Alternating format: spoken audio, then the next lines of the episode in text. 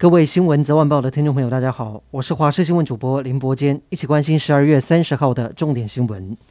台铁二七三车次普悠玛自强号在今天下午四点二十六分，在桃园市杨梅区的新富站发生死伤事故。目前铁路警察正在处理当中，导致这个路段只能够单线双向通行，包括南下以及北上列车都有延误。如果打算搭乘台铁的旅客，要留意班车的最新情况。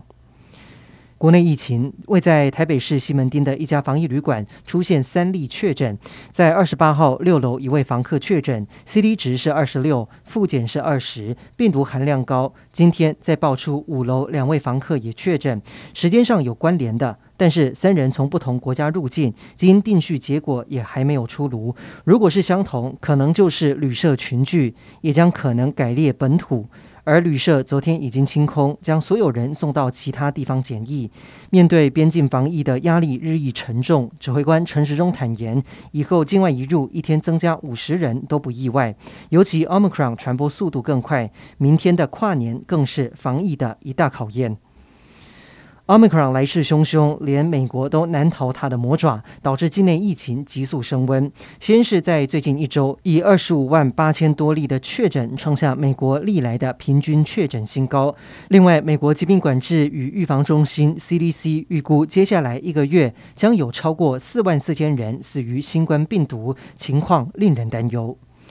全球疫情蔓延，国内也有防疫旅馆发生确诊事件。台北市长柯文哲宣布，台湾没有爆发社区感染的迹象，所以跨年晚会还是会照常举办。但是他坦言心情有些忐忑，因为今年中央不再支援电子围篱系统，要是遇到有人居家检疫期间跑来晚会，只能够靠事后追查以及开罚。所以他呼吁要参加跨年的民众用悠游卡绑定台北通，快速扫描进场，全程也要戴口罩，并且禁止饮食。二零二二元旦升旗典礼将由卫福部长陈时中等六十位医护人员领唱国歌，并且将有百名的医师以及护理师，还有药师合唱，以及急诊室医师组成的重症乐团，今天下午进行彩排，要向这一年因为疫情的关系向医护致敬。其中由五大工会组成的团体合唱时挑选的曲目也是别具意义，包括《明天会更好》等歌曲。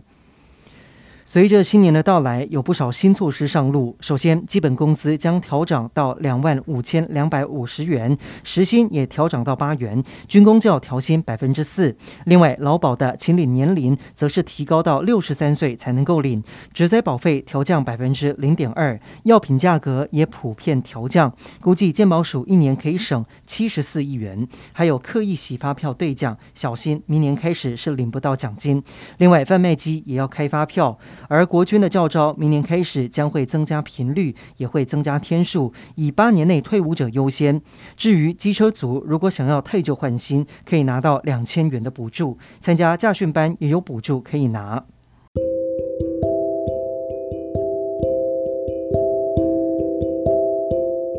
以上就是这一节的新闻内容，感谢您的收听，我们再会。